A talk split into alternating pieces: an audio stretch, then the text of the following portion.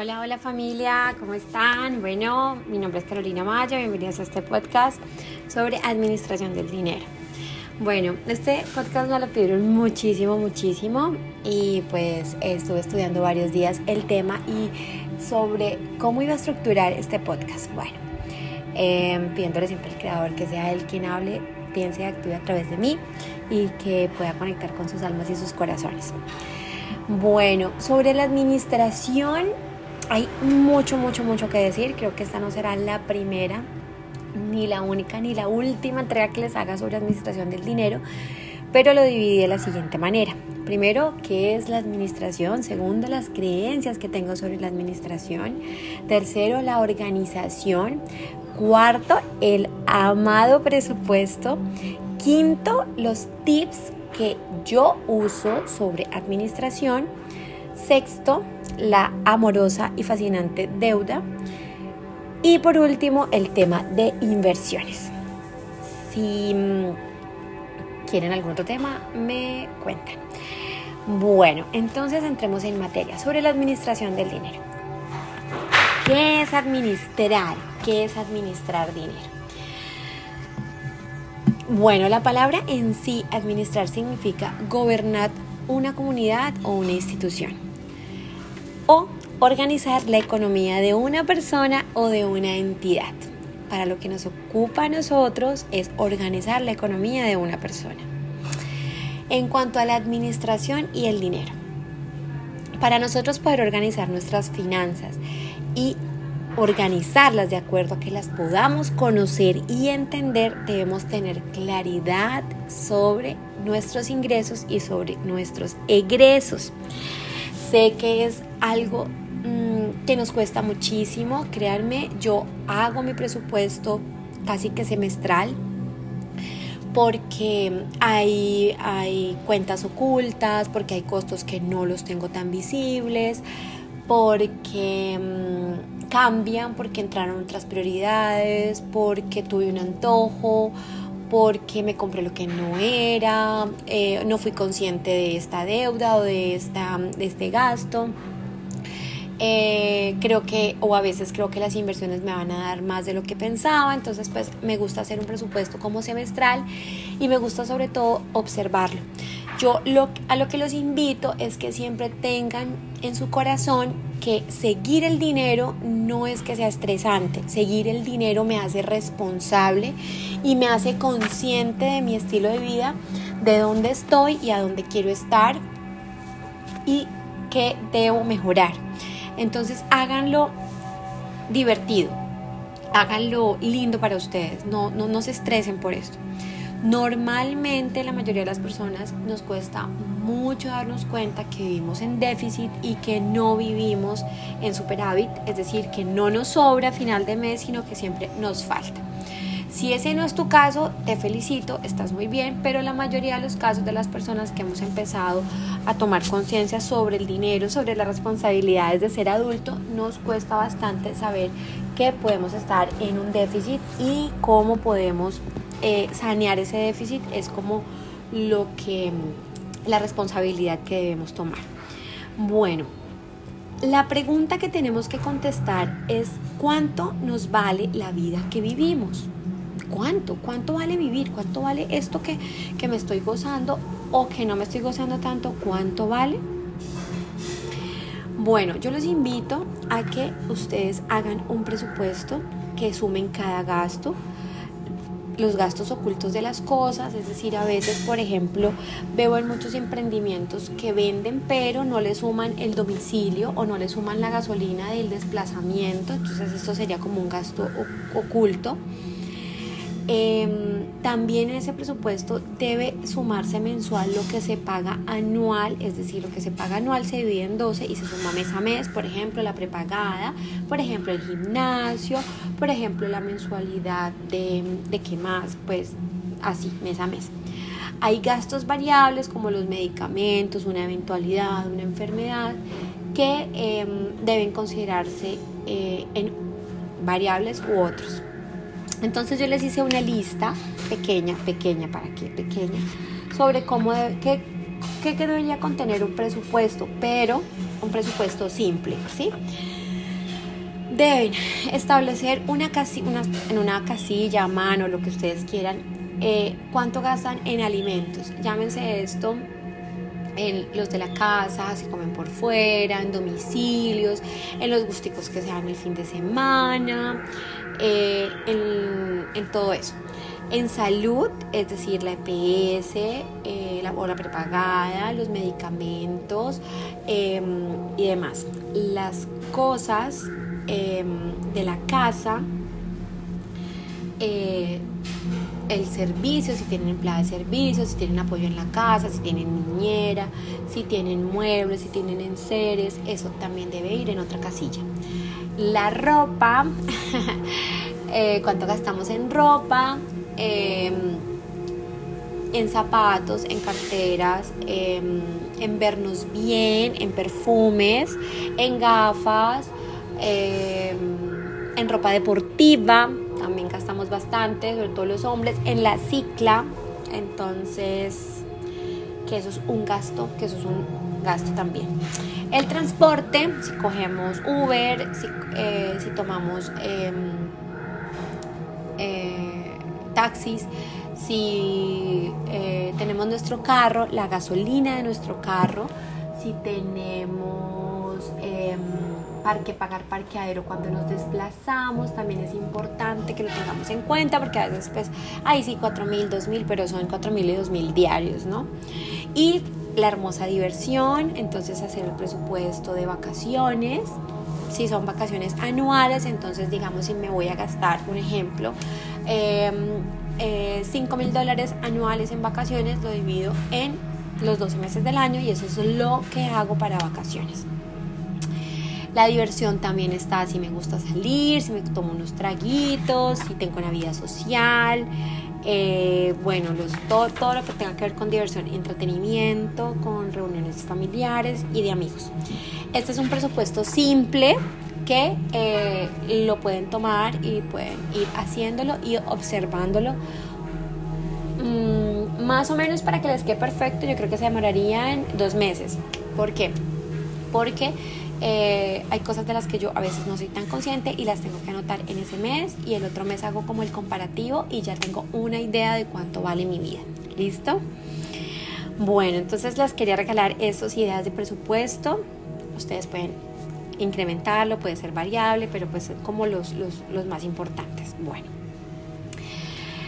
seguimos. Em, cuando yo tengo organizadas mis finanzas, ¿cierto? Yo hablo sobre organización, que es muy importante la organización. Debo hablar sobre la organización en mi vida.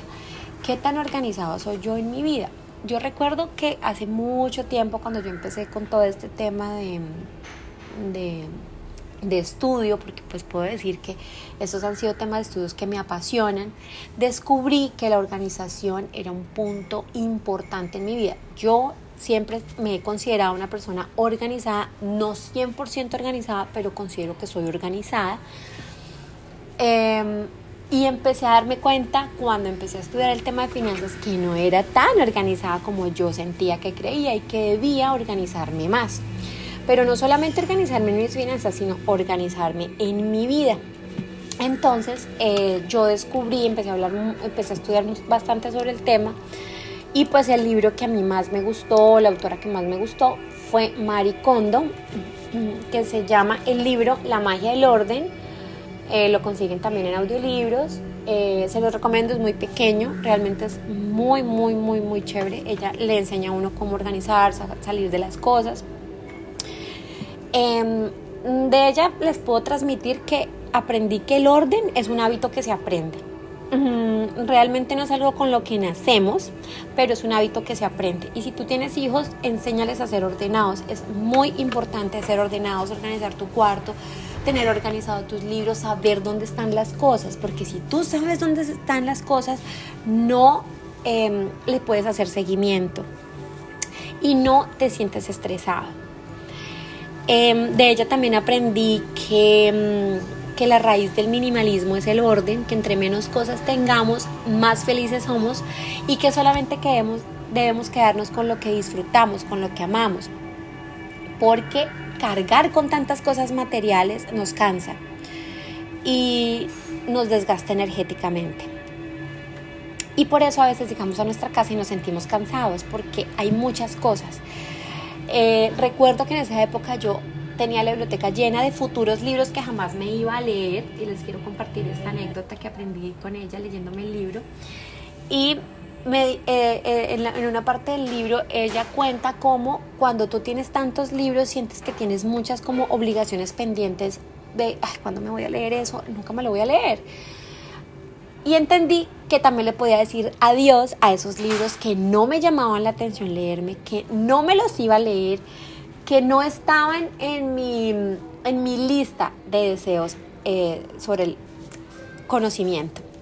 Entonces les aprendí a decir adiós, aprendí a donarlos con amor, a decirles gracias, gracias por todo lo que me trajiste y a, eh, a que se fueran. También aprendí que muchas veces yo em, sacaba cosas, regalaba y compraba más, llenaba esos espacios, llevaba esos espacios que me quedaban. Entonces fui más consciente sobre mi organización, sobre mis, mis, anhelos. Bueno, fui, la verdad es que ese libro me pareció maravilloso. Ella tiene dos. Em, el método de ella se llama Maricondo, lo enseñan en el libro de organizar y es muy sencillo, muy fácil y se los recomiendo muchísimo. Úsenlo para ustedes, hagan lo suyo. Bueno, hay muchos métodos de organización. Este es el que a mí me gustó, el que yo les puedo recomendar porque lo usé y digamos que es un método comprobado en mi vida, pero ustedes tienen que hacer el que a ustedes más les guste. Eh, también les quiero comentar que de ella aprendí que las cosas se pueden delegar, lo que no es importante. Y lo más maravilloso es que sentí que el orden me daba seguridad. Mm, y sí, así me siento. El orden me da seguridad. Incluso les puedo decir que en esta nueva época donde soy mamá, soy obsesionada con el orden también porque el, el tener orden me da seguridad porque sé dónde encontrar las cosas y saber dónde están las cosas, eso me tiene muy tranquila todo el tiempo. Y fue, ha sido un gran reto porque ha sido hacerme cargo de otras cosas, las de mi hija, pero ha sido maravilloso y lo he podido lograr de la manera en que a mí me funciona. ¿Listo? Entonces, lo primero, niños, para la administración es ser organizados. Entonces, ¿cómo están sus vidas? ¿Cómo están sus casas? cómo está. Y así como están sus vidas y sus casas, así mismo están sus finanzas. Sí, así están sus finanzas. Entonces, autoobservémonos y si quieres ser organizado en tus finanzas, tienes que ser organizado en tu vida. Bueno, vamos a hacer el primer ejercicio en cuanto a la administración y el dinero. Vamos a mirar las creencias que yo tengo respecto de la administración. Yo les quiero contar, les quiero confesar que Em, uno de los temas que más he trabajado es este, la administración. Incluso todavía lo sigo trabajando porque no es un tema dominado en mi vida. Es un tema que me cuesta. Por muchos años delegué la administración de mi, de mi dinero a otras personas, en tema de inversiones sobre todo, personas que se lo gastaron, personas que lo derrocharon, eh, porque yo eh, tenía muchas creencias. Eh, que no era buena para administrar el dinero, que no me gustaban los números, que los números y yo no nos entendíamos, que, eso estaba, eh, delegaba lo que me parecía que era muy complicado. Dentro de las cosas que empecé a aprender era que yo era lo suficientemente buena para conseguir dinero y yo era lo suficientemente buena para administrarlo. También los números me amaban. Claro, amo los números y los números me aman porque si quiero ver mis cuentas llenas y mis cuentas creciendo, debo amar esos números. Entonces, eh, les quiero compartir esto porque si tú crees y tú repites todos los días, ah, yo no entiendo eso. Ay, no, yo no soy buena para los números. Ah, nunca me fue bien las matemáticas en el colegio. Si tú te lo repites y te lo repites y te lo repites, ya es una creencia que está en ti y te va a hacer tomar unas malas decisiones sobre el dinero, se lo vas a delegar a otras personas, te vas a deshacer de él. Em, incluso a veces hay creencias que las mujeres no somos buenas para los números o que no sabemos administrar, bueno, muchas creencias también sociales, culturales, religiosas que desempoderan a la mujer en cuanto al dinero o que si no se tiene determinada carrera, porque también me pasa, que soy abogada, y también, eh, no, es que los, los, abogados y los números no, no, no. Por eso estudié Derecho, porque no soy buena para los números. Mentiras, mentiras, lo más falso que hay, porque además de todo yo soy abogada especialista en Derecho Laboral y tengo que ver números todo, todo, todo, todo el tiempo. Entonces, pues como que esas creencias totalmente se rompieron en mi vida. Les digo que todavía lo sigo trabajando porque el tema de administración que era organizar mi economía, realmente es un tema que, en el que trabajo diario, creo que eso no se acaba. Entonces, el ejercicio número uno que vamos a hacer, toma lápiz y papel y vamos a mirar nuestras creencias, cómo pensamos acerca de la administración. Vas a escribir tres palabras, las primeras que se te ocurran, que son las dominantes en tu subconsciente sobre administración. Bueno, empezamos. Bueno, la administración del dinero es uno, dos, tres. La segunda pregunta.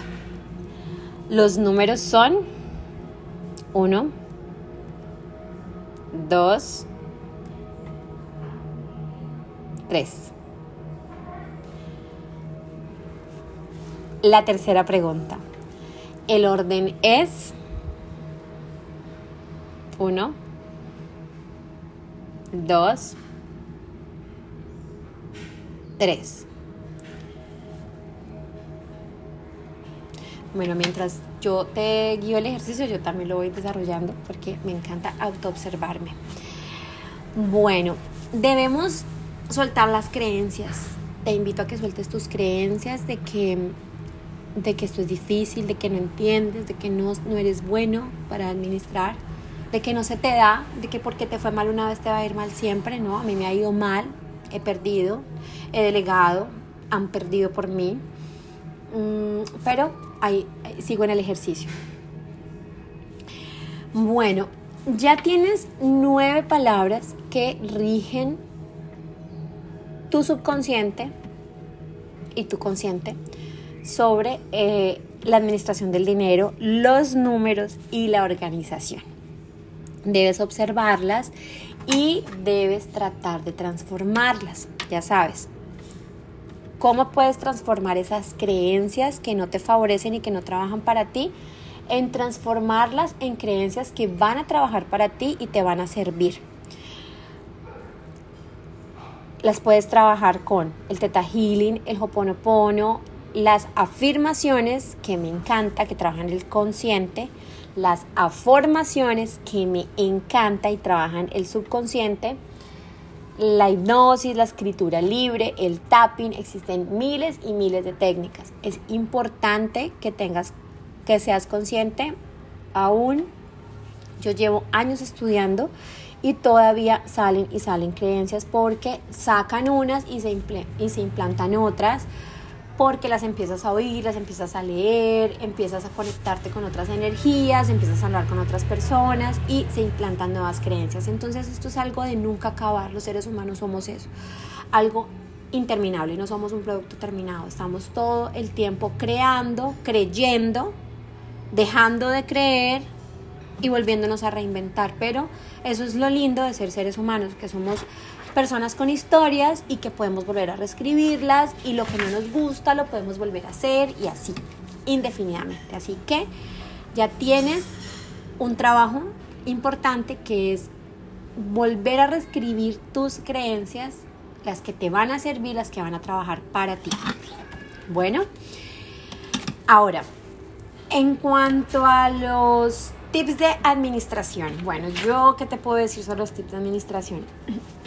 Bueno, tengo muchísimos.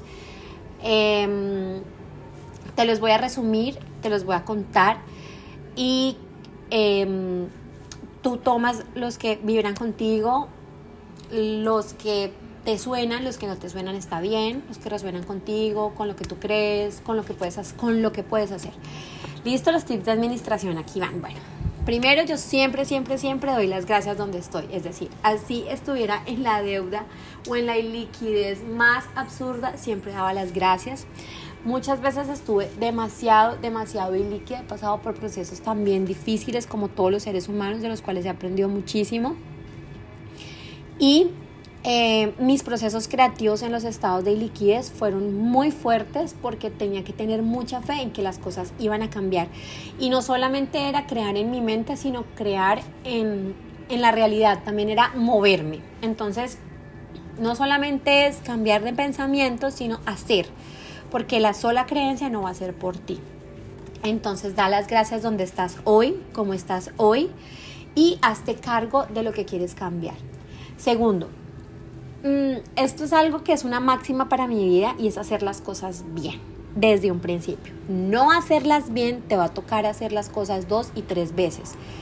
¿Por qué? Porque si no las haces bien desde un principio, si no haces un presupuesto bien desde un principio, te vas a demorar todo el año haciendo el presupuesto. Entonces, esfuérzate por hacer siempre las cosas bien para que no tengas que hacerlas dos veces. Primero es hacer lo que hiciste mal y volverlo a hacer.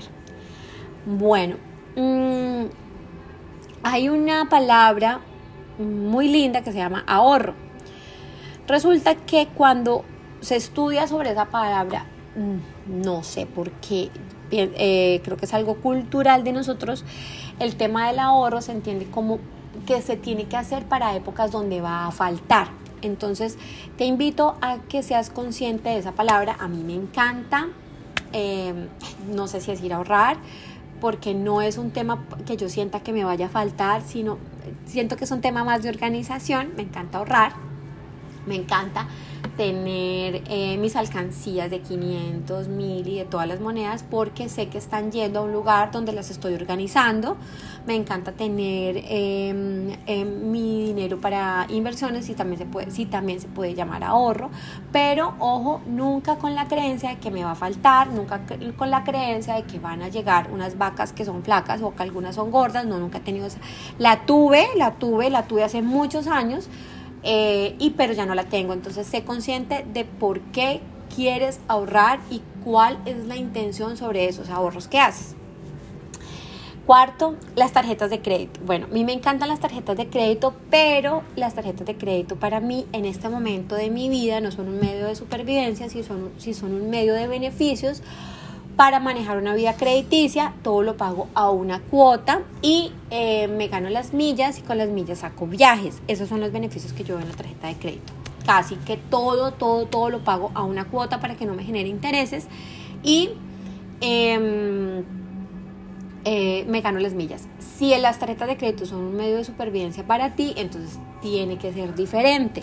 Tienes que mirar, ojalá solamente manejes una tarjeta de crédito, no dos y la que te cobre el menor interés, ¿sí? Puedes hacer compras de cartera porque está muy de moda que los bancos compiten entre ellos y compran las carteras para que baje el interés. Bueno, eh, el quinto tip es establecer eh, metas y prioridades, ¿sí? Con el dinero yo personalmente siempre tengo metas eh, personales, de inversión, de estudio y le doy un enfoque, ¿sí? No, pienso que el dinero tiene que tener un fin en sí mismo, es decir, yo siempre he sido independiente, diferente es las personas que tienen un sueldo, mm, mm, nunca lo he tenido, entonces he tenido periodos donde me ha faltado, mm, pero periodos largos, ¿no? a veces tres años donde no me entra dinero, después me entra y he tenido que hacer apropiaciones y tener unos fines en sí mismos para que el dinero eh, se quede y se multiplique. Entonces, tiene una lista de metas y prioridades. Por ejemplo, me quiero comprar, quiero separar la cuota eh, de mi apartamento. Entonces, ¿cuánto es? Ve y averiguas. Eh, entonces, estoy a tres años. Eh, ¿Cuánto tengo que reunir en tres años? Es decir, vayan estableciendo unos planes donde el dinero se les vea, se, se vea, se, se quede, se quede y se multiplique. El método de pago elegido, este es el sexto tip, debe ser el más sencillo de controlar. El método de pago elegido, ya sea el efectivo, la tarjeta de débito o la tarjeta crédito. Eh, el séptimo ya se los di, que es un presupuesto simple. El octavo es eliminar las deudas. La verdad, eliminen la mayoría de deudas que puedan. La vida es mucho más simple sin deudas. Eh, ese fue, eso fue algo que se inventaron para para en, los años 70 el tema de las tarjetas de crédito eh, para que las personas tuviéramos una mejor calidad de vida, pero eh, sobreendeudados y los bancos ganaran más. Pero si la deuda en tu vida es inevitable porque estás en una hipoteca o estás en un préstamo para un negocio, que son las únicas que yo recomiendo, las deudas, eh, métete en esa deuda siempre que la puedas pagar. ¿Listo? El noveno tip es, em, debes tener un método de ahorro o inversión con una meta. Eh, por ejemplo, el 10% de lo que te ganas del sueldo. Eh, debes tener una cuenta donde se haga una transferencia o debe ir directamente a la inversión. El décimo tip es eh, la diversidad en las inversiones de todo lo que, de todo lo que tú quieras invertir, pero siempre les doy como consejo que lo que inviertas, por favor, entiéndelo, por favor, estudia, por favor, cerciórate para que tengas tranquilidad. personalmente he tenido inversiones que no las he podido dominar, que no me gustan y me causan demasiado estrés e incluso insomnio. Entonces, que sea algo que no te quite el sueño. El onceavo tip, por favor, vive lo más simple posible.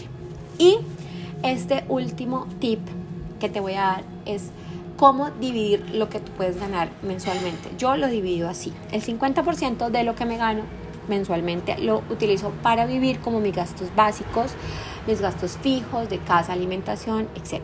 El 20% para inversiones que quiere, pueden ser, eh, que es un método comprobado en mi vida, propiedades, educación em, o todo lo que sean activos, lo que me genere dinero el otro 20% eh, para diversión, viajes y gustos y el 10% para el ahorro, entendido esto como em, temas de inversión o para cumplir sueños. Em, entonces, 50, 20, 20, 10. Encuentras muchas fórmulas, eh, esta es la que me funciona a mí.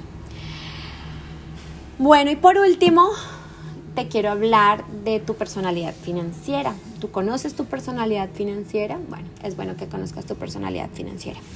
Alguna vez hice un curso y eh, en ese curso simplificaba las personalidades financieras en ahorrador y gastador. Em, yo, pues obviamente soy de eh, personalidad ahorradora, eh, perdón, perdón, gastadora. Me gastaba todo, me compraba todo, me daba gusto, me premiaba todo el tiempo. Y las personalidades ahorradoras son los que dicen que siempre nunca tienen tiempo, eh, nunca tienen dinero para nada, no, no tengo dinero, no tengo dinero, no tengo dinero, pero tampoco te das una buena calidad de vida. Realmente no puedo decir cuál es buena, ni cuál no es buena, ni cuál eh, es la que tienes que tener, pero identifícala. Si, si eres ahorrador o gastador, ¿para qué estás ahorrando? ¿Para qué gastas tanto? Yo estoy en ese punto medio, pero sigo con mi personalidad gastadora controlándome, controlando. Bueno, y el ejercicio 2 que te quiero dejar es que cuando vayas a comprar algo, siempre te respondas estas tres preguntas. Primero, ¿me gusta? Segundo, ¿lo necesito? Tercero, ¿me hace falta? Si te respondes estas tres preguntas, me gusta, lo necesito y me hace falta, vas a saber si la compra es asertiva o no es asertiva. Y debes controlar tus emociones porque normalmente los seres humanos compramos es a través de la emoción. Hay libros sobre eso, hay unos muy buenos. Hay un autor que me gusta mucho que se llama Jordan Clarick.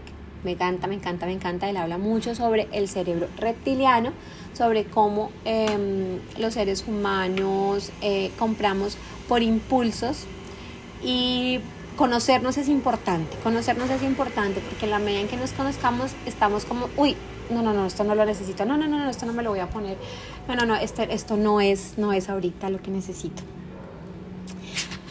Mm, ¿Qué más te puedo decir? Lee, infórmate. Eh, hay un libro también muy lindo que se llama Los secretos de la mente millonaria, que lo he recomendado muchísimo. Creo que ya lo he recomendado en este podcast en una temporada pasada. Te lo recomiendo nuevamente, es maravilloso. Eh, es lindo, es lindo saber sobre qué mentalidad tienes que tener sobre el dinero, sobre qué frecuencia vibratoria tienes que tener em, y cómo debes pensar sobre el dinero. Y por último te quiero dejar un poquitos, poquitos tips más sobre el dinero. Eh, siempre, siempre, siempre gasta el dinero con gratitud. Sé que a veces es el último billete que nos queda en la billetera, pero agradece siempre cuando pagues tus servicios públicos, agradece, siempre agradece, siempre ten una sonrisa cuando gastes el dinero, di gracias mentalmente, gástalo con gratitud, gástalo también con amor y sin miedo. Eh, normalmente esa energía de tener ese miedo es lo que nos, a veces nos, nos corta que nos llegue más. Eh, consume lo necesario sin excesos. Los excesos eh, son rasgos de nuestra personalidad. Em, yo he sido una personalidad de excesos y he aprendido a conocerme a través de los años. Sigo en mi proceso, aprendiendo de mí misma, eh, cayéndome, levantándome, pero con, cada vez me trato con más amor y con más respeto y soy más consciente. Em, este es un super tip. Por favor, compra cosas buenas, que duren. Bueno no quiere decir caro, pero si compras cosas baratas o malas, porque a veces lo malo no es barato, lo malo es caro y a veces lo barato es buenísimo, entonces por favor compra cosas buenas.